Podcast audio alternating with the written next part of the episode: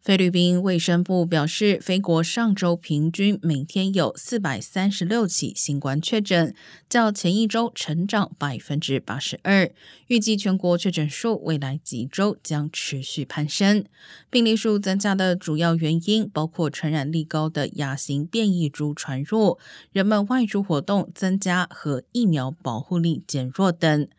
另一方面，同样受到亚型变异株影响，新加坡过去一周新增的社区病例较前一周多了百分之二十三，周一更有超过七千人确诊，创下两个多月来的新高。不过，大多为无症状患者。